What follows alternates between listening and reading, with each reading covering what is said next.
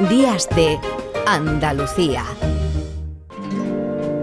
Cómicos, duermen vestidos, viven desnudos, beben la vida tragos. Son adorados, son calumniados como dioses de barro. Cuando Molière escribió El Tartufo, como otras eh, de sus obras, ¿no? como El Avaro, como cualquier otra, quería reflejar fundamentalmente algún aspecto precioso de la condición humana. En este caso, el de la hipocresía. Pepe, ¿qué haces ahí en medio de ese tartufo? Y para colmo haciendo de mujer también durante un momento de la función. Pepe Villuela, buenos días. Hola, buenos días, Domi. Pues ¿qué voy a hacer? Pasarlo muy bien. Es que cuando tienes un texto como este a tu disposición y para poder jugar de esta manera, además con los compañeros estupendos, Hmm. con esa dirección de, de- de Ernesto, pues lo único que puedes hacer es disfrutar y constatar que cuando alguien es un genio, como Molière, pues el tiempo no, no pasa, no pasa por él, no tiene fecha de caducidad, cada día está más actual y todo lo que dice tiene mucho que ver con lo que estamos viviendo. Es brutal, lo de Molière es brutal. O sea, yo de verdad invitaría a los oyentes, si fueran tan amables, de ser eh, generosamente confiados y que lo repasaran, que leyeran cualquier obra de Molière, porque es que es brutal. Es que es tremendo. sí. No, no sé lo que ha hecho Ernesto Caballero, que te refieres a él cuando has dicho Ernesto, ¿no? Sí, La, impor- bueno, la importancia de llamarse caballero en el teatro. Efectivamente. Pues, pues eh, todo lo que ha hecho ha sido respetar profundamente el espíritu de Molière, pero eh, en lo que tiene que ver con la cáscara, digamos, con la presentación de la función, pues hay, mm, bueno, guiños, o más que guiños, a, a la actualidad. Ver palpablemente que podríamos estar delante de, de Tartufo en estos momentos. Que Tartufo no solamente no ha muerto, sino que tiene muchos años por delante, porque forma parte de nuestra propia idiosincrasia como, como seres humanos. Quien no engaña, quien no intenta conseguir eh, sus objetivos a través de, de, de la falsedad, de, de- del embaucamiento. ¿no? Todos tenemos algo de tartufos. Es lo que cuenta, yo creo, la función. Lo que pasa es que luego hay tartufos superlativos que yo creo que todos sabemos reconocer. Bueno, el propio, ya que estamos en una semana muy política a pesar de ser diciembre, el propio Gabriel Rufián acusaba de ser prácticamente un tartufo al presidente del gobierno Pedro Sánchez respecto a la cuota en catalán con algunas plataformas que son internacionales, claro, que no siguen la legislación española. Pero vamos, eh, que esto es cotidiano. La utilización de la hipocresía, por ejemplo, en la política, se ha convertido incluso en un juego de florete que parece que los ciudadanos admiten con una naturalidad pasmosa. Sí, vivimos entre la mentira, como podríamos estar viviendo por encima de un estercolero. ¿no? Y lo malo es eso, lo que tú comentas, que nos lleguemos a acostumbrar y a tolerarlo. Yo creo que la mentira, sobre todo en determinadas circunstancias, en, determinadas, en determinados cargos, no debería tener eh, ningún tipo de, de- de disculpa. Si bien, claro, todos mentimos en algún momento, la gente que tiene responsabilidades públicas no deberíamos permitir que se, que, que, bueno, pues que se eh, atribuyeran ese, ese beneficio, ¿no? El de, el de poder mentir y que no pasara no- nunca nada. Si, bueno, estamos hartos de, de escuchar promesas electorales eh, que, que luego no se cumplen y resulta que luego, pues a veces ni siquiera pasa factura.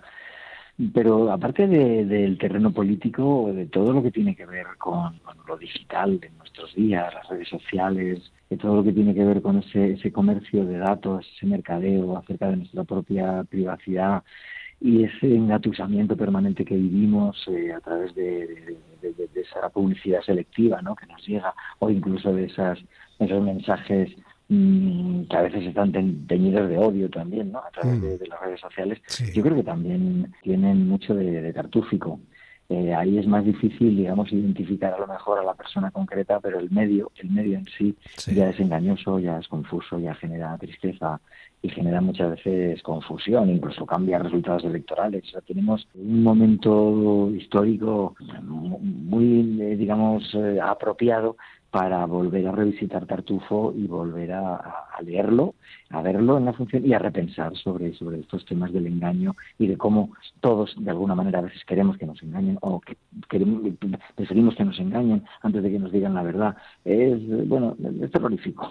Sí, pero fíjate, si las personas que vayan a veros, por ejemplo, en esta función del Tartufo al Teatro Cervantes en Málaga, ¿no? Si, fíjate, o sea, ¿quiénes van a ver el tartufo? Porque lo digo porque la limitación de la mentira, sobre todo en responsabilidades públicas o en la política o en las grandes empresas, o, en fin, que mentir mentimos todos, ¿eh? que yo no soy virgen, tú no, tú no, porque eres un, santo payaso sin fronteras, pero, pero no, tú no mientes, yo sé que tú no mientes, no, me derribes el personaje porque entonces... Ahora, ahora, estás mintiendo tú. No, no, sí, yo sí, pero tú no, tú no. Entonces te digo, a ver, eh, ¿qué tipo de público entra? ¿Quiénes entramos a ver el tartufo? Porque claro, pues si la gente no limita la mentira, si la refrenda con su voto, si la refrenda con su contrato, si sigue abonado a la empresa que le engaña, etcétera, pues como tú has advertido, es que antes una hemeroteca te destrozaba la vida, ahora da igual. Da igual, da igual. Sí, efectivamente, la mentira se ha convertido en algo habitual con lo que convivimos e incluso la disculpamos, ¿no? Y decimos, bueno, a ver, que todos decimos mentiras y a ver qué pasa, estamos en época electoral. No, tú no, tú pues no. Las cosas ahora, ahora, ahora mismo o sea, pues, eh, estamos eh, consintiendo excesivamente la mentira. Llega un momento en el que casi estamos pidiendo a gritos que nos engañen y eso da un poquito de miedo, porque eh, todo, por lo menos, bueno, sé, hace unos pocos años lo que se exigía era, era honestidad y se exigía sinceridad y cuando se descubría en un renuncio a alguien, sobre todo si es un político, bueno, pues, eh, aquello se pagaba medianamente caro. Por ejemplo, mira, sin ir más lejos, los políticos del Brexit en, en, Reino Unido eh, mintieron como bellacos y ahora está absolutamente demostrado que eh, eran mentiras sobre las que basaron su campaña y no ha pasado absolutamente nada con ellos, es decir, ni se les ha juzgado, ni se les ha casi... No, no solo eso, lo han vendido como un éxito de campaña, o sea, parece que es razonable utilizar la mentira si luego tienes éxito, entonces eres un crack. Pero tú imagínate el panorama que se nos abre si de pronto decimos, mm, oye, que las elecciones las podemos ganar mintiendo, que luego no pasa nada aunque se demuestre que lo hemos hecho. Mm. Es un peligro, grande, sí. Sí, sí. Mm. Bueno, pues la gente que va a ver Tartufo, que me da alguna preguntas, pues yo creo que es de todo tipo y que cada cual luego pues hace de, lo que ve y de lo que escucha y de lo que oye pues una, una reflexión seguramente muchos lo recibirán por el oído izquierdo y les saldrá por el derecho sin mm. ningún tipo de filtración ni de asimilación pero yo creo que yo creo que la mayor parte de la gente bueno pues por lo menos digamos que tiene un tema de debate sobre el que hablar con sus amigos y reflexionar después de salir de la función. Mm. Muy entretenido y muy jugoso. Oye, Pepe, que un tío de tu talento esté teniendo éxito, la verdad es que consuela, porque por lo menos en tu caso hay una eh, relación directamente proporcional entre honradez, capacidad de trabajo, talento y éxito. ¿no? Lo digo porque estás también en cine, en pelis, ahora también para Navidad y tal. Y, bueno, porque te vemos más o menos trabajando bastante, ¿no? O sea, no se quedó allí el personaje de Filemón en la estupenda versión de Fesser. O sea, te vemos trabajando mucho. Y eso consuela, te lo digo con toda intención, ¿eh? consuela. Y sé que muchos oyentes van a estar en la complicidad conmigo. Que, que gente buena y con talento. Hombre, es que nadie le ha sacado más partido que tú una silla de tijera. Sigo con ella.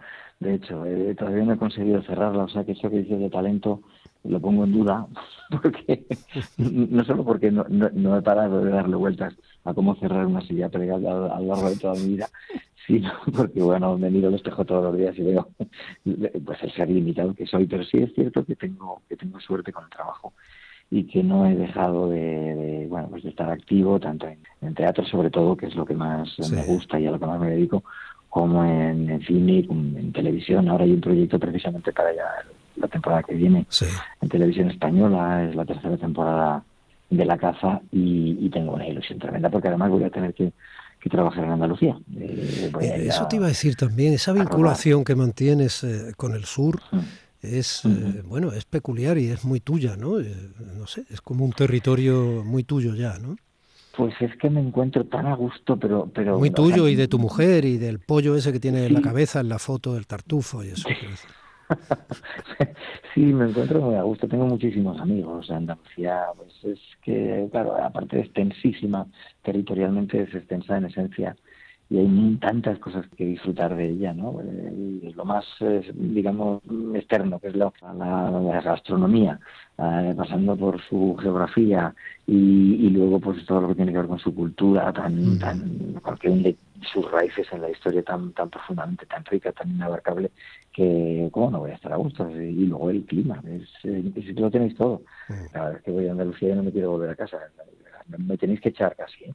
Eh, bueno, mm, para los oyentes mal pensados, que sepan que lo que has dicho de bonito de Andalucía no es lo mismo que dices cuando vas a Castilla-León o a la Comunidad Valenciana o a La Rioja, en fin.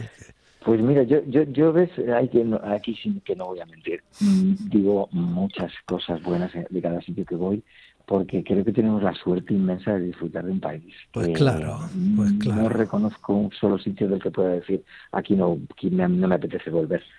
Mm, en cada uno de los sitios que visito siempre encuentro un aliciente. El otro día estuve, por ejemplo, pues, en mi tierra, ¿no? donde nací, en Logroño, y bueno, hay tantas, hay otras connotaciones ya familiares y bueno, de referencia desde que era niño y demás.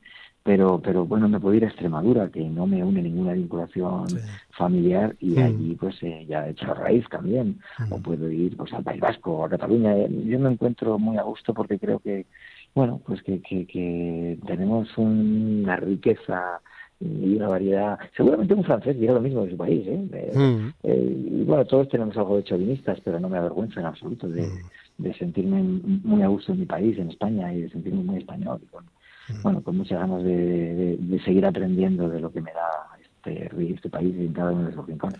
No, es que este país es muy chulo. A ver, que Francia es muy hermosa, pero lo que no se debería dar es que el francés cuando habla de Francia eh, diga cosas bonitas y en este caso me parece que son lógicas con la realidad, ¿no? Porque es verdad que es un país hermoso y que a nosotros nos parezca bien y que sin embargo nosotros tengamos pudores de decir que las cosas bonitas que tenemos, objetivamente bonitas o interesantes, eh, nos parezca mal o nos dé corte. No, no, no, hay que, eso si alguna vez ha existido en, mi persona, desde luego ya no, ya no. Eh, creo que nunca, ¿eh? Yo siempre me he sentido... No, en tu persona no, en tu persona. Desde, desde que era, cuando era niño viajábamos muy poco, mi familia era bastante humilde hmm. y no nos movíamos prácticamente de, donde vivíamos, de aquí en Madrid. Mm, pero cuando tuve la oportunidad, gracias al trabajo, de empezar a visitar pueblos, ciudades españolas, ¡buf! Mm, me di cuenta de, de, de, la fortuna que tenía por tener un trabajo que me permitiera conectar con tantos sitios distintos, porque también he visto a lo largo de mi vida que hay muchos amigos que hmm. lamentablemente viajan poco, ¿no? Porque tienen un trabajo muy sedentario hmm. que no les permite. Entonces, bueno, pues de pronto viajan a, nos vamos a, Estocolmo. Y oye, pero tú has visto Cuenca. Porque te la recomiendo encarecidamente. No es por hacerle menos a Estocolmo, ni a Berlín, ni a Londres, que tampoco quiero yo aquí pasar por un chauvinista absoluto. Pero, pero es que mm, si no conocemos Zamora, bueno, y si no conocemos, yo que sé, pues Córdoba, Sevilla, eh, la misma Málaga. Sí, no hace falta, todo, eh, todo, todo, todo, Nos estamos perdiendo algo que tenemos muy cerca, muy cerca. O sea, mm, hay veces que no sabemos realmente lo que tenemos. Bueno, una última apreciación y te libero. Eh, es una apreciación humana.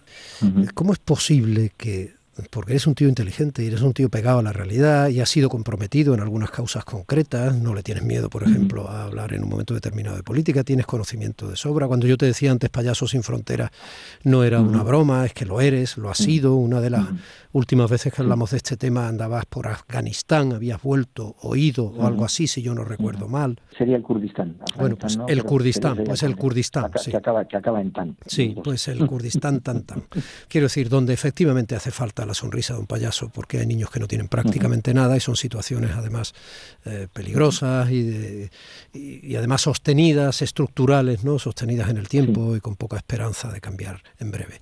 Entonces, con todo esto te quiero decir, ¿cómo mantienes esa, esa razonable no hipocresía, esa ternura que te caracteriza, esa bonomía? ¿no? ¿Cómo, ¿Por qué parece si sigue siendo un hombre tan bueno?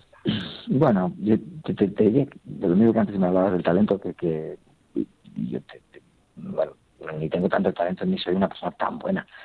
Lo que sí creo que, intento es eh, vivir pegado a, la realidad, a la gente. Por ejemplo, mencionabas Payasos sin Fronteras, pues el hecho de poder viajar a esos lugares eh, hace que conectes mucho con la, con la tierra, con lo humano, y que pues los pájaros en la cabeza los tengas como todo el mundo, pero mm, eh, sin que se te vaya detrás de ellas, ¿no? La, la, cabeza. Es importante saber dónde vivimos, es importante saber mm, eh, los problemas que se viven en el mundo, que mm, todo lo que ocurre que nos afecta y que no es precisamente muy muy, muy positivo no es bueno darle la espalda. Estoy hablando, pues, por ejemplo, de un tema como es la, la, la, inmigración, eh, la cantidad de, de refugiados, eh, es un tema que cada vez me, en el cual me implico cada vez más porque me parece que es un problema gravísimo. en la medida en que todos y cada uno de nosotros somos un refugiado en potencia, es decir, si no cuidamos el planeta, si no eh, procuramos que nuestro país se viva en paz, si no respetamos los derechos humanos, cualquier día mm, eh, la pelota nos va a volver y, de hecho en este país ya hemos vivido eso, ¿no? ya ha habido refugiados eh, por un conflicto bélico hace unas cuantas décadas, pero que no hemos podido olvidar y no debemos olvidar. Y entonces, bueno, pues ese, tipo de, de, contacto permanente, por ejemplo, con, refugiados, con, gente que lo está pasando bastante mal, pues hace, no sé si que, bueno, pues que se me atenúe la ira en algunas cosas o que pueda parecer un poco más calmado en el sentido de, bueno, pues de que me, que me cuesta mucho mm, eh, creerme nada, ni que mm, soy un gran artista, ni que soy bueno siquiera, ¿no? Porque hay tantas cosas por hacer que uno dice, bueno, ¿qué haces? Bueno, pues lo mínimo, realmente, ¿no? Intentas ser solidario, pero luego te das cuenta de que es, es muy poquito. Lo que haces, no ya solo lo que puedes hacer, sino lo que, lo que, lo que haces, y, descubres tus propias miserias, lo que te decía antes, de mirarte al espejo y decirte, bueno, vamos a ver, sé honesto contigo y reconoce que podrías hacer muchas más cosas de las que haces, que podrías estar mucho más implicado. Entonces eso hace que, bueno, porque no me vuelva loco conmigo mismo y a lo mejor pues que, que, que, que, se me vea así, ¿no? Como una persona pues mansa, tranquila, no sé si bueno, en el sentido más machadiano de la palabra sí que me gustaría serlo, ¿no? pero no sé si, no sé si puedo a ese, a ese sentido me refería, Pepe, fundamentalmente a ese sentido, nada de manso. Y, me reitero en la apreciación. Y, me alegra mucho que te sigas haciendo un poquito andaluz sin dejar de ser de Logroño. Y que... es muy bonito eso. es. Tartufo está en Andalucía, disfrútenlo, aprovechenlo, háganme caso. Y hablar con Pepe Villola siempre es un remanso de lucidez y sin embargo de opción, no por el cinismo, sino por la ternura y, y por la bondad en el sentido machadiano del término. Un abrazo enorme. Palabras. Un abrazo de mí. Días de Andalucía con Tommy del Postigo, Canal Sur Radio.